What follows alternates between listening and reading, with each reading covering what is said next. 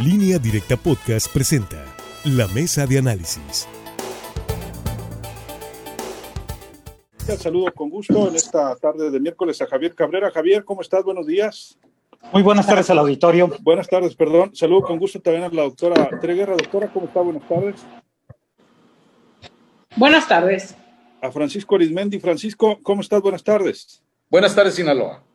Y a Javier, eh, y a Rogelio Félix, perdón. Rogelio, ¿cómo estás? Buenas tardes. ¿Qué tal? Buenas tardes. Buenas tardes, aquí conectándonos vía Zoom todos para estar con ustedes y esperando también que estén de lo mejor. Bueno, el día de hoy vamos a tocar este tema de lo que se vio en el Pleno del Instituto Electoral del Estado de Sinaloa, el IES. Recuerdo que el año que viene hay elecciones para gobernador, alcaldes, diputados locales aquí en Sinaloa. Eh, también hay federales, pero esa les compete pues al INE. En el caso de lo que compete al Instituto Electoral del Estado de Sinaloa, se aprobó por unanimidad el anteproyecto de presupuesto para el ejercicio fiscal del año 2021 por la cantidad de 417 millones 130 mil 135 pesos. 417 millones de pesos. Este planteamiento se va a enviar al gobierno del estado para que lo incluya en el, en el, proyecto de presupuesto de ley de ingresos y de egresos del próximo año, con el que se entregará y que se entregará al Congreso para su discusión, análisis y en su caso aprobación. Se contemplan montos que asumirán por primera vez, como son el caso de conteos rápidos, por tratarse de una elección a la gubernatura, en apego al reglamento de elecciones del INE, gastos relativos al cumplimiento de protocolos relacionados con la pandemia durante el proceso electoral, que hará más caro el proceso y el día de la jornada, el próximo 6 de junio, es la elección del 2021. El 6 de junio del 2021 los sinaloenses elegirán nuevo gobernador y nuevos alcaldes y nuevos diputados. Se informó también que se asumen costos como resultado de la coordinación entre el IES y el INE, tales como costo total de la selección de reclutamiento y contratación de capacitadores, asistentes electorales, locales, contratación de supervisores, apoyo del 50% en gastos para funcionarios de casilla apoyo a propietarios de inmuebles donde se instalarán las urnas de la jornada. Carla Gabriela Peraza preside en septiembre o en diciembre el proceso electoral, donde se elegirá al jefe del Poder Ejecutivo, el Congreso del Estado y los representantes de los 18 ayuntamientos. Esto dependiendo, pues, lo que ocurra ante la impugnación que interpuso el partido sinaloense para que se respete la convocatoria e inician en septiembre, en diciembre. Hubo ahí algunas participaciones de los representantes. Bueno, ahí está la cifra, 410. Así es, Luis, eh, tienes problemas con tu audio que se te está eh, desplazando. Bueno, pues el órgano electoral en el 2016 solamente asignó a los partidos políticos que hubo proceso electoral. Hay que recordar que fueron 10 partidos políticos los que participaron en esta contienda, malos candidatos independientes. El presupuesto, el financiamiento que se creció en el 2016 fue 222 millones de pesos. 111 millones en cifra cerrada se destinó para el financiamiento de las campañas políticas. Y habrá que decir también pues, que recursos adicionales tienen que ver con la operación del órgano electoral. Hoy los gastos son sumamente mayores, aunque mucha gente dice que la convocatoria posiblemente tendrá que salir hasta el mes de diciembre porque fue desplazada por el problema de la pandemia, aunque hay una impugnación ahí del partido sinaloense para que se mantenga el mes de septiembre. Pero hoy, las, eh, hoy se dio a conocer todos los gastos que implica la realización del proceso electoral de 2021 en el que se renovará, renovará la gobernatura del estado, el poder legislativo local y las 18 alcaldías. Hoy tendrán gastos adicionales que se contemplan dentro de este convenio que se tiene con el órgano electoral nacional, por lo cual están haciendo esta proyección de presupuesto de 417 millones de pesos para poder sufragar, porque también hoy hay gastos adicionales como es eh, asumir los protocolos de seguridad en temas de salud durante, durante y previo a la jornada electoral que se celebrará en 2021. Bueno, pues ya está ahí, veremos cuál es el tratamiento que le va a dar el Congreso del Estado si consideran que esta, que esta petición que está haciendo el órgano electoral de 417 millones de pesos es el correcto. Así es. Rogelio, te tocó estar en esta, en esta sesión. ¿Están de, ¿Estuvieron de acuerdo los representantes de los partidos con este presupuesto? Bueno, no únicamente estuvieron de acuerdo en este gasto de 417 millones y fracción. Al tomar la palabra, el representante del partido eh, Acción Nacional, bueno, él mostró su preocupación porque dijo que en estos gastos eh, que se va a tener el instituto no se ha considerado de que la Suprema Corte de Justicia de la Nación pueda tomar una resolución de que este proceso no inicie el 15 de diciembre como lo modificó el Congreso del Estado. Es decir, hay, un, hay una impugnación, hay una denuncia concreta de parte del partido sinaloense que están a la espera de que eh, la ganen, o sea, que sea a favor para que el proceso inicie en septiembre. Entonces el representante del, del, PAN, Antonio Zazueta, decía si estaban preparados e incluyendo ese recurso si iniciara el proceso en septiembre y no en diciembre. Pero el que fue más allá fue el representante del Partido de la Revolución Democrática, eh, Francisco Juárez Hernández. Él dijo que se requiere que el instituto tenga un colchón. ¿Por qué? Porque nadie garantiza que la pandemia siga incrementándose en el estado. Y mientras no haya vacuna, dijo, se tiene que tener un colchón, porque dijo, vale más que sobre a que falte dinero, refiriéndose a que 417 millones de pesos probablemente no serían suficientes al momento de desarrollar el proceso electoral. ¿Por qué? Porque él, él argumentaba que ahora los candidatos probablemente no anden en calle, no anden haciendo proceso electoral. Igual la capacitación llevaría más recursos porque también por la pandemia quizás hagan otra estrategia de no andar casa por casa. Es decir, él puso varios detalles en la mesa para eh, justificar ese colchón eh, adicional a los 417 millones de pesos. Entonces la respuesta fue de que, bueno, van a valorar esa petición al Ejecutivo y también se la harán saber al, al Congreso del Estado al momento de, la asignación de este recurso. Hay que dejarlo muy claro, ¿no? Ese es un anteproyecto de presupuesto, no está aprobado todavía, tendrán que incluirlo en el paquete de, del presupuesto del gobierno del Estado para que, para que los diputados pues hagan eh, su tarea. Va a ser una elección, como dijo la presidenta Carla Gabriela eh, Peraza Zazueta, inédita frente pues a una pandemia que cada vez vemos que avanza más. Diría la gente que nos escucha, pues es muchísimo dinero. Pues ya se ha dicho que en este país la democracia es muy cara, y sí, es bastante dinero. Hay que ver si las finanzas del gobierno federal y estatal eh, mejoran o siguen mejorando de aquí a la fecha, porque también ese va a ser otro detalle. Si no hay dinero en las arcas del gobierno estatal ni del gobierno federal, bueno, pues ahí se tendrá que tomar una decisión de apoyar otros programas que apoyar lo electoral. Y lo más preocupante es que se proyectan 44 eh, debates y ahí se dijo muy claro que la radio y la televisión no están obligadas, no están obligadas a transmitir estos debates porque son empresas que ya dan mucha, mucha publicidad al INE y al, y al propio eh, Consejo Instituto Estatal Electoral y ya sería la, a la decisión de los concesionarios de la radio, porque ahí se dijo muy claro, son empresas que también tienen gastos operativos muy altos, que tienen que ver por sus empleados y todos los gastos que conlleva tener una estación de radio, entonces no se les puede obligar. La idea, dijo también eh, Francisco Juárez, que hay que hacer ese colchón para ver si se le puede dar un recurso a, a, los medios de comunicación y estén apoyando con esos debates, que si insistió, no son obligatorios esos. Sí, es porque el espoteo que ya se transmite de todos los partidos políticos, del Instituto Nacional Electoral, del IES, del Tribunal Electoral de la Federación y un largo etcétera, son gratuitos. También los del gobierno federal, más del 30% de los espacios de la radio y la televisión en México. Y no solo son gratuitos, son obligatorios. Doctora Tereguera. La realidad es que gobiernos van, gobiernos vienen, y el ejercicio de la política y el ejercicio y el movimiento de los partidos políticos en México sigue costando. Hay que recordar que precisamente se ha debatido el tema de los presupuestos y el tema también de cuánto se gasta en las campañas políticas.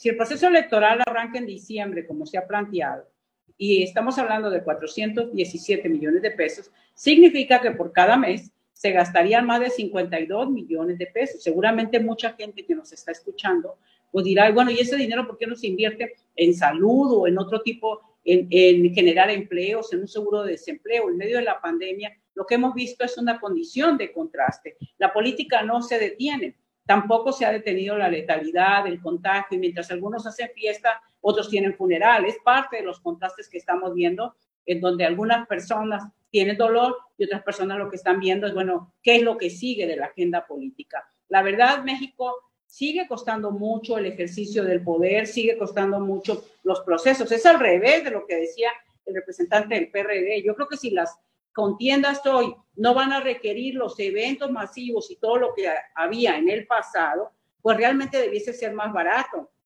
los procesos electivos, sino tan caros. Se supone incluso, por esto que decía Luis Alberto, que antes el argumento para decir que las elecciones costaban mucho era precisamente lo que le costaba a los partidos políticos la contratación de tiempos, en televisión sobre todo, que era lo más costoso. Se supone que esto se suprimió en la Constitución precisamente para que no se permitiera este tipo de contratación. Lo hace la autoridad electoral, está más o menos regulado y hay, y hay tiempos que son sin costo. Entonces, de todas maneras, sigue costando mucho. ¿Qué es lo que pasa? También se ha hablado del tema de la dualidad de estructuras electorales. Por una parte está el INE, por otra parte están los institutos electorales de los estados. Se supone que se estaba en un proceso de unificación, pero realmente lo que se ve no deja de ser un poco frívolo, porque estamos en una condición de una emergencia sanitaria, estamos en una condición donde muchas familias están padeciendo los efectos adversos de los contagios, de las muertes, y pues de pronto hablando de la agenda política, la verdad es que la política no se detiene, los políticos ya los vemos, quienes son aspirantes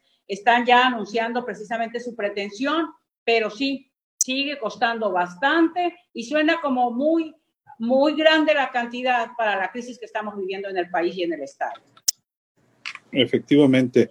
Eh, Francisco Arismendi, bueno, también se quitaron los gastos de carteleras espectaculares, ya no pueden poner tantos pendones como antes. En fin, sin embargo, el costo de la democracia no baja, Francisco. Ni bajará, como dijo don Teofilito. Es como cuando les tecas el tema a la partidocracia en las cámaras, que pues ya, ya hay que eliminar la figura plurinominal. No, pues eso no, eso no, no. Claro que no eh, y luego vienen las actitudes de que nadie puede ganar más que el presidente, pero sin embargo le buscan la manera de ganar más que el presidente de la República, precisamente en las cámaras. En la Cámara de Senadores, pues un senador gana pues arriba de 300 mil pesos, el presidente gana ciento y pico, pero le buscan, no, es que el salario nomás son 101, 102, sí, pero te dan 200 mil pesos para otras cosas y ahí le vas emborucando. O sea, la verdad, eh, la gente ahorita de lo que menos quiere saber, como dice Tere Guerra, pues es el tema político. O sea, hay, hay otras emergencias, mas sin embargo, pues no se detiene la política, el tema de los políticos tampoco, y andan pues todos, sin excepción, andan desatados con la vista en el 2021. Y cada tres años, ¿no? cada tres años, es la misma cantaleta de que las autoridades electorales dicen no nos alcanza, ocupamos más dinero, y ahí empieza el estira y afloja entre parte del Congreso del Estado, parte con el Ejecutivo Estatal, pues para ver si dan o no dan más recursos.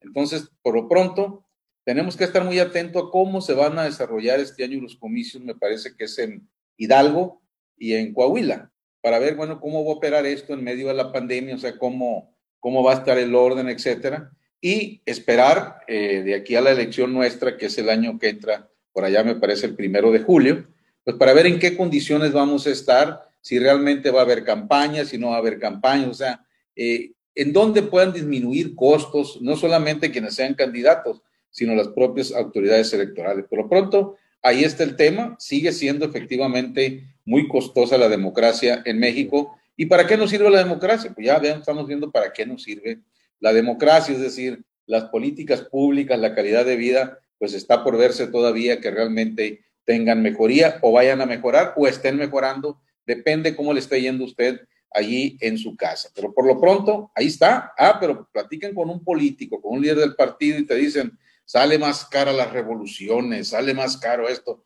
No, hay gente de la partidocracia que vive de un partido a otro, de como changos mecateros, como dicen la Vox Populi, pero no se, no se, no se alejan de vivir de las prerrogativas que le quita a los ciudadanos vía los impuestos. Así es. Antes de ir a la pausa, Javier. Sí, lo que nos llama la atención es el financiamiento público a los partidos políticos. Que en el 2016 hubo campañas políticas que recibieron recursos ordinarios por 111 millones de pesos y fracción y una cantidad similar para gastos de campañas. O sea, en total recibieron cada uno de los 10 partidos que participaron 222 millones de pesos por temas electorales. Pero hoy solamente hay cinco partidos políticos con registro que van a tener derecho a financiamiento. Sin embargo, pues el presupuesto que estamos viendo se ha ido incrementando y esto tiene que ver porque hay gastos adicionales y lo habían advertido con las modificaciones que se habían hecho a la ley. Hoy se tienen que hacer contrataciones de personal, contrataciones de oficina, contratación de personal, de equipamiento, adquirir equipamiento, líneas telefónicas, internet, capacitadores. Todo esto tiene un costo adicional, lo cual ha ido encareciendo los procesos electorales. Pues es un, habrá que decirlo, es un proyecto de presupuesto que tendrá que ser discutido en el Congreso del Estado y analizar si estos recursos son suficientes, habrá recortes o tendrán que aumentarle. Hay que recordar que en el 2016, en el proceso electoral, el órgano electoral solicitó una ampliación de 33 millones de pesos porque el presupuesto no le alcanzaba. Sin embargo, el gobierno del Estado no le dio totalmente los 33 millones, solamente le dio 30 millones de pesos. Y eso así fue como cerró el informe del 2016 16, el órgano electoral, porque sí ya habían advertido cuando el Congreso del Estado le aprobó los recursos, que había, que había modificaciones en la ley y que no iban a alcanzar los recursos como se vio. Entonces tuvieron que darle un, un, un, recurso adicional para poder salir al proceso electoral. Hoy vamos a enfrentar un proceso electoral totalmente distinto y no sabemos si efectivamente los gastos van a tener que subir y tendrán que haber mayores recursos económicos para garantizar que la democracia se cumpla en plenitud. Pudieran subir, estoy de acuerdo, pero porque va a haber más gastos eh, si hacen eh, las casillas, pues ya no van a poder hacer aquellas macro casillas, ¿no? Que concentran a todo mundo, que hay algunas en cada ciudad o varias. Eh, van a tener que gastar en la sanitización, en todos esos implementos para los funcionarios de casilla, caretas y demás, pero también pudiera bajar el costo porque ya no va a haber eventos multitudinarios que vayan a meter a la contabilidad, eh, este, porque ahora se supone que le checan todos los candidatos, los partidos políticos. Va a haber menos gastos en combustibles, porque ahora muchas de las reuniones se hacen así como estamos haciendo nosotros la mesa, vía Zoom.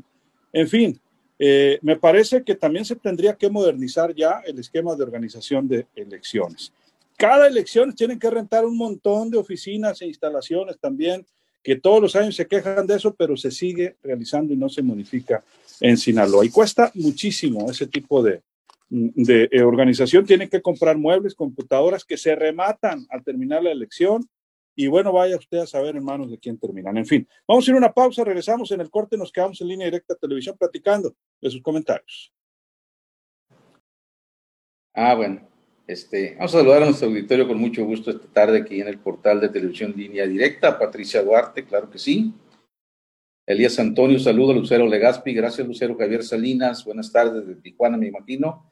Norma Amaya Encina, Roberto Pulichín, Marta Castro, saludos, gracias. Sitio Guasave Sinaloa, dice muchísimo dinero. Dice Martín Armenta Gil desde el puerto de Montes Claros. Gracias, Jorge Valdés. Saludos a todos los integrantes de la mesa, dice, de análisis, muy buen tema, gracias. Sitio Guasave Sinaloa dice que no haya campañas, dice, que los partidos donen todo su presupuesto, que se hagan más debates sencillos y el dinero solo sea para, garantizar la elección y transparencia. Alejandro Caro dice que un día sábado 26 de 1910 nace la Madre Teresa de Calcuta y un día sábado 26 de agosto del 1899, nace Rufino Tamayo en Guadalajara, Jalisco, dice Alejandro Caro de Badiraguato. Leonardo de la Rosa, extensa promoción se le hizo a la isla del medio en Mazatlán para que la visiten. Como aclaración, he de informarles que las islas de venados, lobos y pájaros fueron declarados áreas naturales protegidas el 18 de abril de 1991 por lo que el arribo de personas está prohibido y pueden ser desalojadas por elementos de la Secretaría de Marina. Si hay quejas de transgredir las disposiciones legales, Gabo Fernández, es una grosería de parte de los partidos políticos y en especial del INE. Es demasiado el despilfarro. Y si una vez más, el INE demuestra lo poco que le interesa el pueblo. Jaime Andrade, buenas tardes, muy buen tema que sea realmente democrático este proceso electoral, dice un abrazo a la doctora Tere Guerra. Alejandro García, buenas tardes a todos. Pues aquí a nosotros nos ha ido muy mal, mientras que a la democracia le está yendo muy bien y sin trabajar, dice, aquí estamos bien jodidos en el Cerro del Cabezón. Me parece que ellos tienen ahí una diputada federal que es de ahí originaria, José Roberto Espinosa López, desde la ciudad de Esmeralda, como siempre, la ciudad de Mochis. Saludos, José Roberto. Y Roberto Pulichín dice, ya debería ser más barata la democracia. Pues sí, debería, pero parece que esto no va a ser nunca de que sea más barata Roberto Pulichín. Hasta aquí los comentarios de momento de nuestros eh, auditorio en el portal de televisión Línea Directa. Gracias también a quienes nos están viendo a través de esta plataforma independientemente pues de que a veces no, no opinan, pero son bienvenidos siempre a su sintonía, muchachos. ¿Qué más? Así es. Eh, pues es cierto, ¿no? sigue siendo muy cara la democracia. Yo insisto en que tiene razón alguna de las personas que comentan ahí, debería modernizarse la democracia eh, o debería, este, pues, eh, limitarse, ¿no? El recurso a la organización de la elección, a que la elección sea transparente, a que no haya mano negra, eh, etcétera, etcétera. Eh, mucho se ha puesto a debate de si debe de seguir habiendo boletas de papel o ya se debe digitalizar, que sería un gran ahorro también ese tema. En fin, otras tantas cosas, ¿no? Cuesta mucho el presupuesto de los partidos, aunque no haya elecciones, todos los años tienen millones y más millones, no nada más cuando hay elecciones. Entonces se mantiene toda esa, eh, a todas esas personas que, dependen, ¿no? De los partidos políticos, de la estructura eh, de gobierno de cada partido, haya o no elecciones en nuestro país y aquí en Sinaloa no es la excepción. Y cuando la gente ve que una empresa eh, despida al personal porque no tiene pues eh, manera de mantenerlo, pues vemos que en los partidos y en las instituciones electorales pues siguen, ahí están becados, haya elecciones o no, para que se sigan preparando. Que bueno, a lo mejor sí deben de...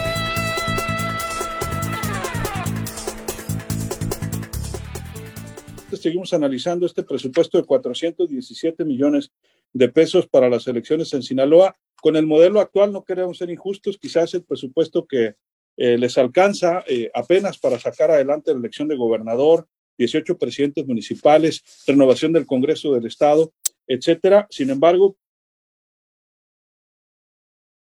Félix, comentarios finales.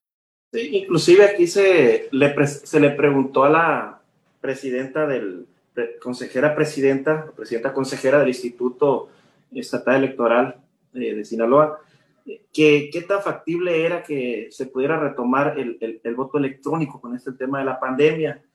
Y dijo ella que en los lineamientos que ha emitido el, el INE, el Instituto Nacional Electoral, no viene ese tema de una posibilidad de que se pueda dar el, el voto en la urna electrónica. Tampoco dijo que se considera eh, el correo, es decir, votar eh, mediante, mediante el correo, como ocurre pues, en Estados Unidos. Y dijo que el ejemplo de Coahuila pues, va a ser un referente para ver qué se puede aprender de ellos en este proceso que se va a dar antes que, que, que Sinaloa y otras entidades del, del, del país.